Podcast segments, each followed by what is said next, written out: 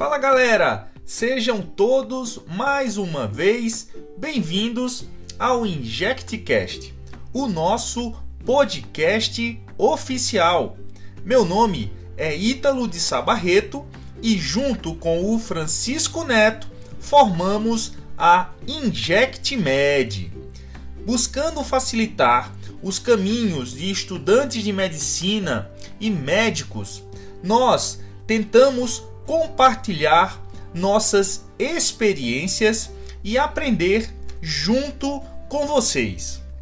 Todos os nossos vídeos, podcasts e aulas que estamos produzindo, com certeza já foram dúvidas nossas. E compartilhando essas respostas, é claro que todos nós saímos no lucro. Bom, galera, o assunto do nosso podcast de hoje é o ácido tranexâmico, o nome comercial e mais famoso, mais conhecido como Transamin. E aí, galera, eu me lembro a primeira vez que eu fui apresentado ao Transamin. Foi no rodízio de GO. Lá, os preceptores eles usavam para o tratamento de sangramento menstrual intenso. Depois disso, já formado e já nos plantões no interior do Ceará, comecei sempre a usar nesses casos de sangramento menstrual intenso e o Transamin sempre estava ali me salvando. Quando comecei na residência de anestésio, foi quando conheci o quão útil essa medicação pode ser quando é usado em algumas outras situações. E é sobre essas situações que nós falaremos um pouquinho hoje. Como nós já citamos, desde 1960 o Transamin já era usado pela ginecologia obstetrícia no controle dos sangramentos uterinos anormais. Mas aí, galera, em 2010 saiu um estudo grande, o estudo Crash 2, que mostrava uma redução de mortalidade quando se usava o ácido tranexâmico nas primeiras três horas do trauma, quando neste trauma havia suspeita de hemorragias importantes. E aí, galera, mais um estudo de 2017, o estudo Woman, também usando transamin, demonstrou uma redução de mortalidade na hemorragia pós-parto. Beleza, galera? Mais um estudo de 2018, o Atacas, mostrou uma redução de perda sanguínea perioperatória em cirurgia cardíaca. Porém, galera, esse estudo usava altas doses de transamin. E aí, por conta disso, esse estudo também mostrou uma maior incidência de convulsões. Beleza? Beleza, Ítalo? Cara, você já citou esses estudos aí, eu já entendi, mas cara, eu quero saber mesmo é como é que funciona o transamin, como o transamin ele age. Galera, é o seguinte, o transamin ele é um derivado sintético do aminoácido lisina. E esse fármaco se liga reversivelmente ao plasminogênio. Vixe Maria, Lá vem com cascata de coagulação. Ítalo, eu nunca entendi isso, cara. Não me vem com essa cascata, não complica ainda mais. Calma, galera. Aqui o nosso intuito não é complicar, sempre facilitar. Eu só quero que você lembre de algumas peculiaridades para você entender como é que o transamin ele funciona. Lembra que o plasminogênio ele é um precursor da plasmina. E essa plasmina, ela é responsável pela fibrinólise, ou seja, pela quebra da fibrina, pela quebra do coágulo. Mas Ítalo, peraí, cara. O Transamin, que você está me dizendo, é uma medicação que ela vai ser usada para tentar parar um sangramento. Então, se ela é uma medicação usada para parar o sangramento, como é que você está me dizendo que ela impede a formação do coágulo? Não faz sentido, cara. Calma, galera. Vai fazer tudo sentido. Vai fazer sentido agora. Presta atenção. Vamos imaginar uma lesão. Uma lesão vascular onde o endotélio foi lesado. E aí, esse endotélio lesado, vocês já sabem, vocês já estão cansados de ver que vai ativar a cascata de coagulação. E aí, ativando essa cascata de coagulação, no final do processo se forma um coágulo. Isso aí também já é do conhecimento de vocês. Existe um sistema orgânico intrínseco que faz com que esse coágulo não cresça descontroladamente, porque senão iria ocluir o vaso, beleza, galera? Então, esse sistema que faz, que impede que o coágulo cresça descontroladamente, ele se faz a partir da fibrinólise, ou seja, quebrando fibrina, tá bom? Beleza. Mas o problema é que quando eu tenho um trauma grave, são várias lesões de endotélio em vários locais. E aí, a capacidade de regular essa fibrinólise, ela é ultrapassada. E aí, galera, o que pode acontecer é uma tendência a uma fibrinólise generalizada. Com isso, eu vou gerar coagulopatia, eu vou gerar uma tendência intensa ao sangramento. E aí, nesses casos, se faz necessário uma medicação que se oponha à fibrinólise, ou seja, que seja um antifibrinolítico. E é aqui que entra o ácido tranexâmico. O que é que ele faz? Ele vai inibir a plasmina, ou seja, vai inibir a quebra da fibrina. Ou seja, vai inibir a quebra do coágulo, galera. E é assim que o transamin vai atuar. Por inibir a plasmina de tabela, ele também vai melhorar a fun função plaquetária e também alguns estudos mostram uma ação anti-inflamatória do ácido tranexâmico, o conhecido transamin. Beleza, Ítalo. Chega de mecanismo de ação, chega de cascata de coagulação. Eu quero saber como é que eu uso o Transamin, cara. Me diz aí como é que eu vou usar isso aí. Bem, galera. Primeiro caso. Vamos exemplificar o uso do Transamin. Você está recebendo um paciente com um trauma. O paciente está com sangramento visível ou até mesmo um sangramento oculto. Você está com a suspeita que esse paciente está com hemorragia interna. E aí, galera, é, existe uma grande possibilidade desse paciente, por exemplo, tá fazendo um sangramento para dentro do peritônio ou um sangramento para dentro do tórax, fazendo um hemotórax. E aí, é claro, qual é a primeira coisa que você vai fazer? A, B, C, D, E do trauma, é lógico. Aqui a gente já sabe que o ATLS é mandatório.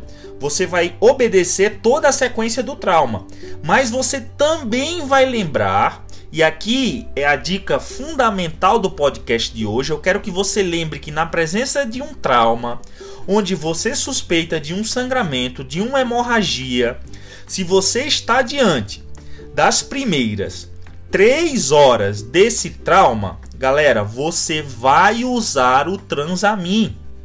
Por quê? Porque reduz mortalidade, galera. E Ítalo, quanto é que eu vou fazer do Transamin? Então, beleza. Você pegou o trauma nas primeiras três horas, o que é que você vai fazer? Você vai fazer 1 grama de ácido tranexâmico. Ítalo, 1 grama é quanto? 1 grama, galera, cada ampola vem 250 miligramas é uma ampola de 5 ml com 250 mg. Então, para não complicar, são 4 ampolas. Você vai fazer sempre 4 ampolas. Coloca lá num sorinho de 250 ml. Não precisa ter, ser tão lento, tá bom? E aí você é, vai fazer esse transamin.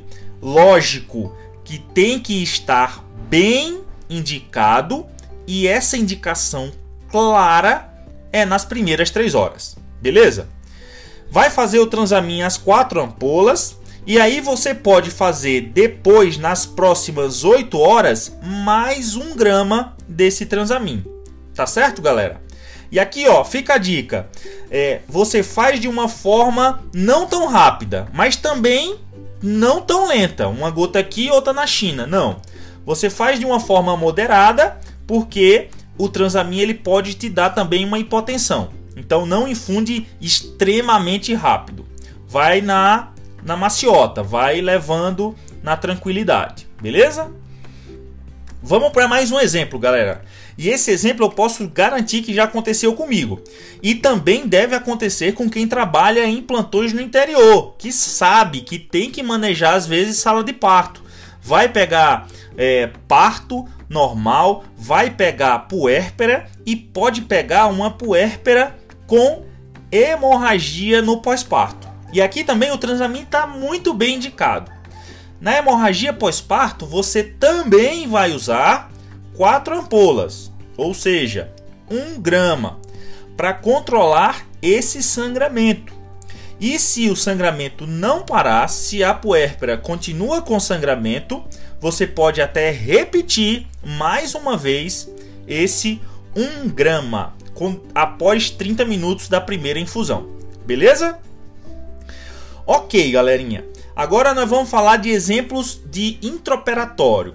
Exemplos que o anestesista está acostumado a usar o transamin. Bom, primeiro exemplo clássico é na cirurgia cardíaca com SEC. Aqui, qual é a dose? Nós vamos usar 10 miligramas por quilo de ataque do transamin, mais uma infusão de 1 a 5 miligramas por quilo por hora. Então, por exemplo, paciente 70 quilos, você vai usar 700 miligramas de dose de ataque e aí vai manter de 1 a 5 miligramas por quilo por hora. Mantém bomba de infusão contínua, beleza? Outras cirurgias que vem sendo muito usado o transamin são nas cirurgias ortopédicas. Por exemplo, prótese de quadril ou artroplastia de joelho.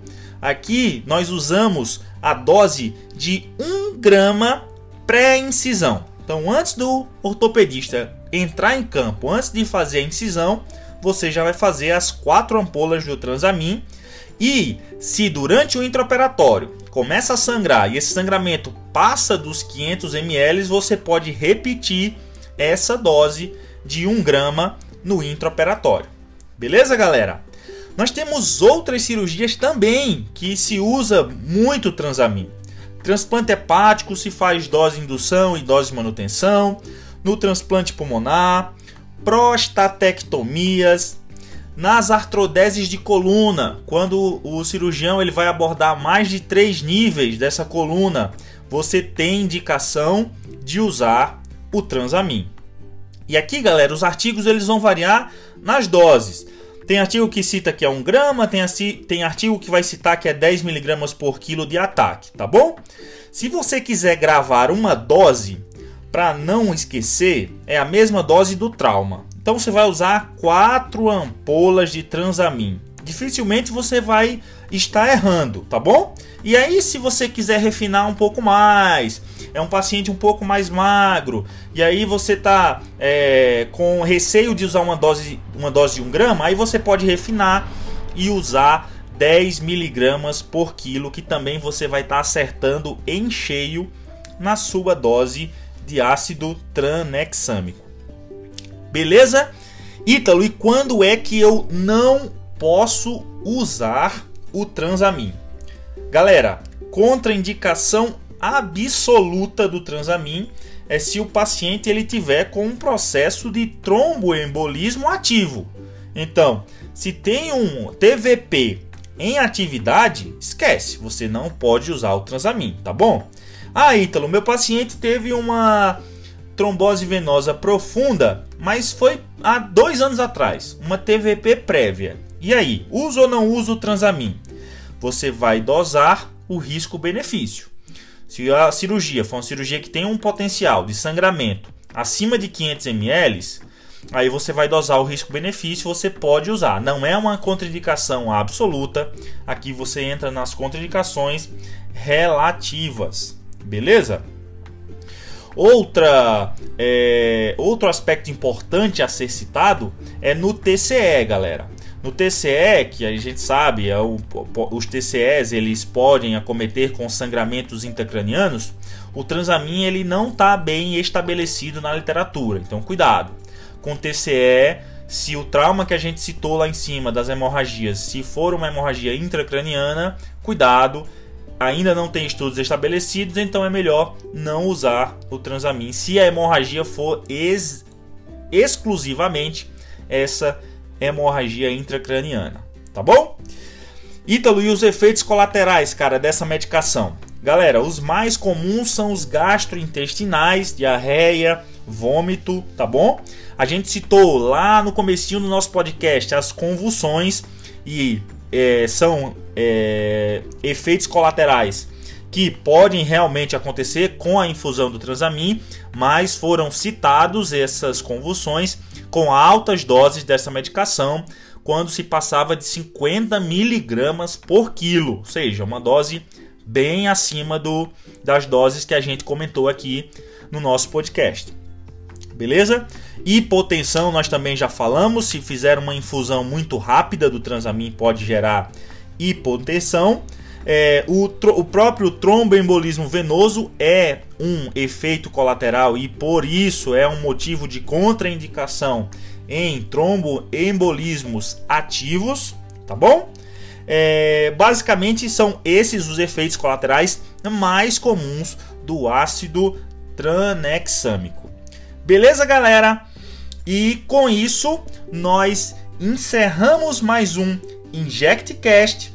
Lembrando que se você ainda não se inscreveu no nosso YouTube, se você ainda não nos segue no Instagram, vai lá, galera. Se inscreve, deixa a sua curtida, deixa o seu gostei, comenta nas nossas redes sociais. Sua opinião, galera, é fundamental para o processo de crescimento da InjectMed. Então, InjectMed, as suas injeções diárias de conhecimento. Valeu, valeu, valeu!